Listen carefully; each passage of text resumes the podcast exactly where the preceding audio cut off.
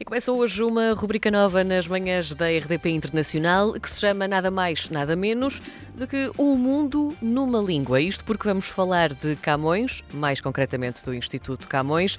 Para isso mesmo, tenho ao telefone o embaixador Luís Faro Ramos, é presidente do Instituto Camões. Seja muito bem-vindo. Muito obrigado, muito bom dia. Luís, vamos falar um bocadinho do Instituto Camões. Porquê é que existe? Porquê é que é tão importante? Uh, falarei com todo o gosto do Instituto Camões, ou melhor, como se diz agora, de, de, acordo com a designação do Camões Instituto da Cooperação e da Língua, mas eu antes gostava de, sendo esta estreia de, deste, deste programa, O Mundo numa Língua, de agradecer muito à RDP Internacional, eh, que presta um serviço público notável no âmbito da promoção da língua e da cultura portuguesas, esta oportunidade que nos dá de chegarmos também a tantos ouvintes. E uma saudação aos ouvintes em todos os continentes, nesse mundo, como nós dizemos, nesse mundo numa língua. Sim. E, portanto, eh, ficamos muito satisfeitos por poder partilhar eh, neste espaço eh, um pouco daquilo que o Camões eh, faz. O Camões é um instituto público eh, que está na dependência do Ministro dos Negócios Estrangeiros, que tem como atividades principais a promoção da língua e da cultura portuguesas no mundo e também a execução da cooperação para o desenvolvimento. E isto processa-se, sobretudo, a parte da cooperação nos países de língua portuguesa, africanos uh, ou Timor-Leste, no âmbito da língua e da cultura, uh, pois numa rede que neste momento já tem mais de 80 países.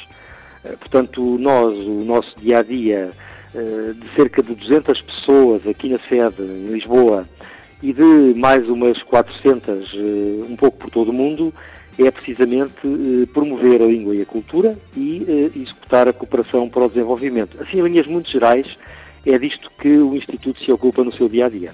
E esta rubrica especificamente vai trazer-nos o quê também? O que é que podemos esperar disto?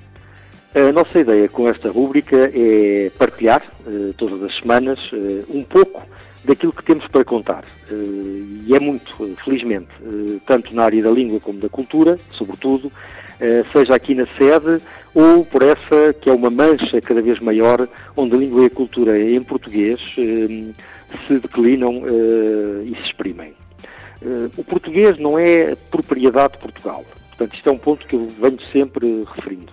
Português começou por ser de Camões e de Pessoa, é hoje de Chico Buarque ou de Jorge Amado, ou de Clarice Lispector, e será amanhã de Miyakoto ou de Germano de Almeida. Isto porquê? Porque o centro uh, da geografia do, da língua portuguesa neste momento está no Brasil, que é o país almirante, com os seus mais de 200 milhões de habitantes, mas estará no futuro em África. As Nações Unidas estimam que no final do século cerca de 500 milhões de pessoas falem português e desses 500 milhões mais de metade estarão em África, designadamente em Angola e em Moçambique. E é por isso que é muito importante nós eh, não nos esquecermos que o português é uma língua eh, global, é uma língua que tem futuro eh, assegurado e é uma língua que será falada sobretudo em África.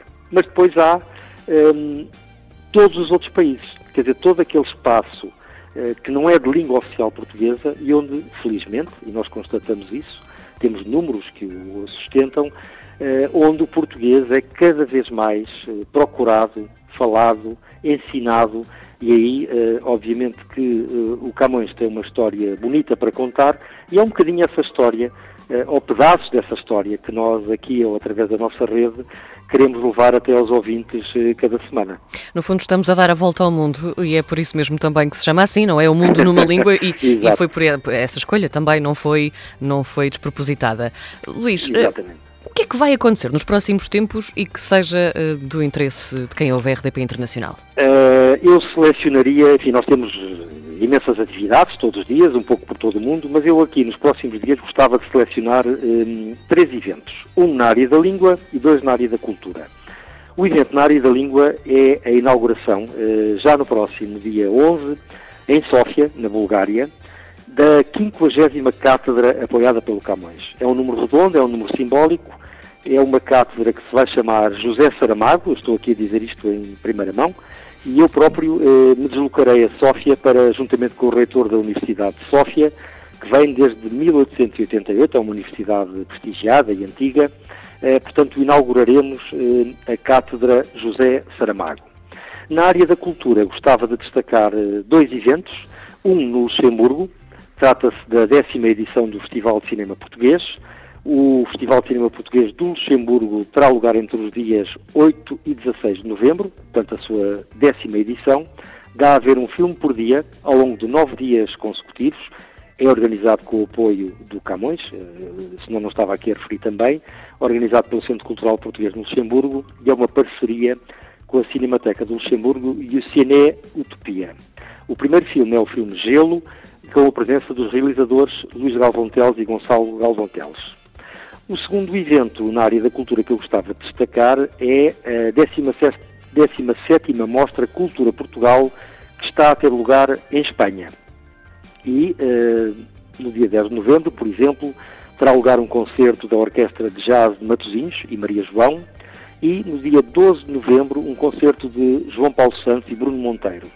E, portanto, estes dois eventos são, penso eu, exemplificativos daquilo que fazemos um pouco lá fora e escolhi propositadamente, eh, bom, no caso da Bulgária não há um, enfim, uma comunidade eh, de língua portuguesa muito significativa, ainda. Ainda, nunca se sabe. Ora, aí está, pode ser que, aliás, a cátedra tem a ver um pouco com esta vontade que nós detectamos da parte do, dos búlgaros de aprenderem eh, também eh, e saberem mais sobre o nosso país, a nossa cultura e a nossa língua, mas eh, os outros dois na área da cultura são nitidamente de países onde temos uma, uma diáspora muito significativa, que são o Luxemburgo e a Espanha.